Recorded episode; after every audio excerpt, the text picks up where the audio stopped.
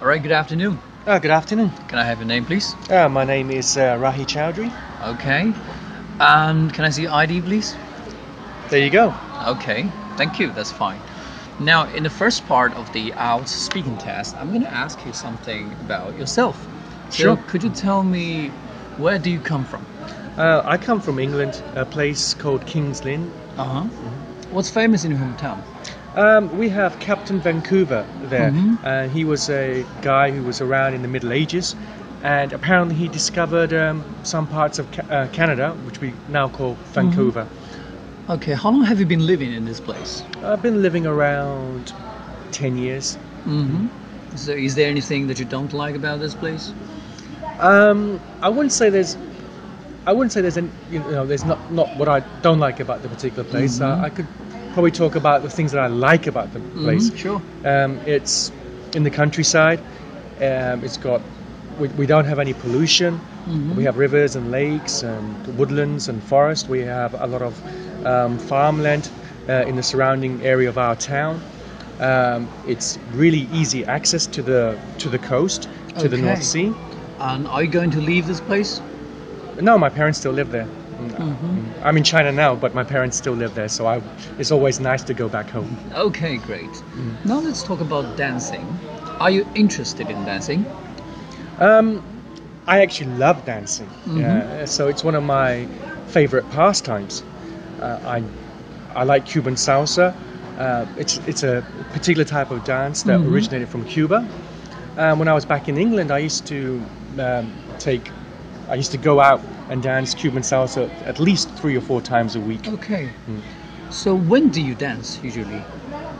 Yeah, um, usually in the weekends and maybe a couple of times during the week, like a Tuesday or a Thursday. hmm Do you think it's important for children to learn dancing? I think if you're very young and you put some music on, you always see children moving. You know, they Uh-huh. like to copy others. So to encourage them to dance at an early age will make them great dancers when they get older. hmm Great. Now let's talk about handicraft. So, um, have you learned to make any handicraft? Uh, well, when I was young, I went to pottery lessons, Mhm. uh, made a few pots and things. Um, I think that's pretty much it. Mhm. I, I kind of lost interest and went on to do something else, like play the Mhm. guitar. Do you think handicraft is popular in your country? Um, it depends on where you are. I think if you do live in the countryside, uh, maybe people like to preserve their own culture, whether Mhm. it's knitting or or, uh, or making something out of wood. Um, I think you have more time if you live in the countryside as opposed to living in the city. Mm-hmm. Uh, but my hometown is also famous for ceramics, pottery. Mm-hmm. Okay, great. Now, in the second part, I'm going to give you a topic, and you can prepare for one minute, and then you have to speak for one to two minutes. Okay, so the topic for you is please describe a time that you missed an important appointment. Okay, that's a really interesting question. Uh, let me think about this. Uh, oh, yes, I, I do remember. Um, I had an interview um, for a very important job. I mean, it was important to me. I was young and it's working for a, a, a factory, really. Mm-hmm. But the pay was very, very good. But my friend contacted me at least about three or four days before. And he, he mentioned to me, look, hey, we're going up to Cumbria. And Cumbria is a beautiful place up in the Lake District where you've got mountains and lakes. And I've never been there and I've always wanted to go there. And now I've got an opportunity facing me to go there with my friends. And I don't have to pay anything because my friend's got a car and we can travel up there. I told him about my situation. Like in three or four days' time, I got an interview at this company, and he said, "Look, don't worry about it. Don't worry about it. Uh, we'll go there for the weekend, and, we- and you'll be back before the interview." So anyway, uh, I decided to go with them, and we spent a couple of days there. And then, just as we were about to leave, we had a car accident, and um, unfortunately, I actually couldn't make it to my interview. And when I actually called them again um, to say, look, I apologize for the car accident, they said, look, you weren't there at the time. We apologize. We cannot uh, offer you for another interview. So it was bad luck for me. But luckily, you know, um, we survived the accident. Okay. Um, have you told this experience to other people? Mm, not really. No, no. I, I think I was just so gutted, so sad that I couldn't get the job, and also, you know, for my friend's car, because he had to pay quite a bit of money to get that fixed. Okay, great. Now, in the third part, I'm going to ask you some general questions about missing appointments and punctuality, right? How important do you think it is to be punctual? Well, I think punctuality is very important. Um, if you're working for a business or you're working for a project, you have deadlines, and you have to, you know, you have to make sure you get them done on time.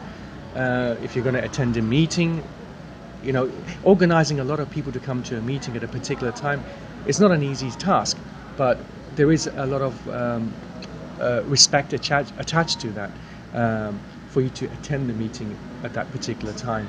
Um, so you can get things done. If everybody's late all the time and making excuses, Mhm. you'll never get anything done. So someone needs to take the initiative and control the time. Uh, whether you are just an ordinary person like me who goes has a nine to five job, I need to make sure I'm there at nine o'clock in the morning, Mhm. right? Uh, Okay. mhm.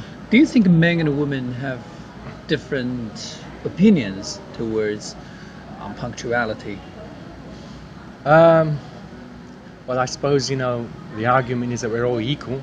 Uh, everybody, everybody wants to be equal in uh, in terms of work-wise, equal opportunities. So I think we, all need to be punctual. Mm-hmm. Mm. So it has nothing to do with gender? No, I don't think so. I don't think so. Yeah, Mhm. I, I think women are just as capable in punctuality as as men are. Yeah? Mhm. Because nowadays, people, you know, I, uh, men can drive, women can drive. We can all catch the Mhm. the bus and the metro. We can all, you know, we can measure our time. Okay. What are the usual reasons for people to be late for an occasion? What are the common excuses that people use? Well, I think probably, you know, maybe they overslept. You know, they've had a, a late night um, and they just couldn't wake up in the morning. Mhm. And maybe around that, people will make multiple sort of excuses. Mhm. Maybe on the way they had a car accident, which is actually a lie to tell them that they're actually overslept. Yeah. Uh, and sometimes people will come out with some ingenious Mhm. excuses. Okay, yes. Um, then, how to manage your time? How can make sure that you are not late all the time? Uh, I think you need to be clear and focused about your working week, or Mhm. have a timetable um, for the things that you will be doing from Monday to Sunday, uh, that which includes your, you know, your own time. Uh, and as long as you know when you're going to be doing these things, you know, you got to. If you're working from nine to five, you need you need to set your timetable and your alarm clock to make sure uh, you manage your time very well. hmm How to teach children um, to be punctual? Oh, okay, that's a interesting question. Let me think. Let me think what my parents did. Um, I suppose, I suppose when I was very young, my parents taught me, you know, the na- at least the names of the week, Monday to Sunday, and then obviously we get the months, and then we get the time. Mm-hmm. Uh, but you know, they always um, told us, look, your school starts at nine o'clock, uh, so you need to get up at least an hour and a half earlier. Mm-hmm. Um, so they'll make sure that I get up at half past six, get changed, get ready, be at the breakfast table at a particular time. So they kind of drilled that uh, Mhm. into our uh, routine while we're at school you know, during the during the week, school week, Mm-hmm. uh, and that kind of s- stayed, you know. Mm-hmm. Are British people as punctual as people from other countries, and the why? I think punctuality again is very important. Um, you know, there is a there's a saying, you know, the early bird catches the worm. Yep. right? Uh, you know, you're committed to something, you agree to something, and in retrospect, you should honor that. Uh, So if your work starts at nine o'clock, finishes at five o'clock, you should honor that. If you arrange to meet somebody or have a meeting or a project deadline, uh, you need to honor those agreements and manage your time that you make, sh- you know, that you can fulfill the tasks that Mhm. you're uh, asked to do. And, and nowadays, there are a lot of people out there who uh, like to use some apps or some softwares to manage the times and things that they do. What is your opinion about those people? I, I think um, if there's there are a variety of different means of managing your time well. And if that's what something people prefer, fine. Mhm. If it works for them, great. You know, um, you could use Microsoft Project. Um, can't remember the name of the app, uh, the software, but um, Microsoft has a project planning software. People use that for projects. Mm-hmm. Yes. Um, from Is there any downside of it? I don't think there is a downside when you've got a tool that you can use. Yeah. Mm-hmm. Uh, you think people may get over dependent on it? Um, well, people use it to make plans. Um, they schedule tasks for each part of their particular project, Mhm. and it gives them some kind of uh, reference uh, where they can look at a particular point and find out exactly where they are in that particular project, whether they've reached the deadline or not, Mhm. Uh, whether they need to extend the deadline or whether they, you know, I think this is all good. Um, uh, because it's an aid that helps you um, to see a particular time frame, whether it's a month or a year. Mhm. Uh, Do you think computers are always trustworthy? well, you can always lose power, right? Um, uh, sometimes you can't put your phone on your laptop on and you've forgotten your charger or whatever. Uh, but it's a blueprint. It's a, it's a blueprint that you can visually see, and hopefully that blueprint is also etched on your mind. You know, you you can always turn your mind on, and and focus in on a particular day. Mm-hmm. Okay, so thank you. That will be the end of the test. You've done a very good job. Thank you.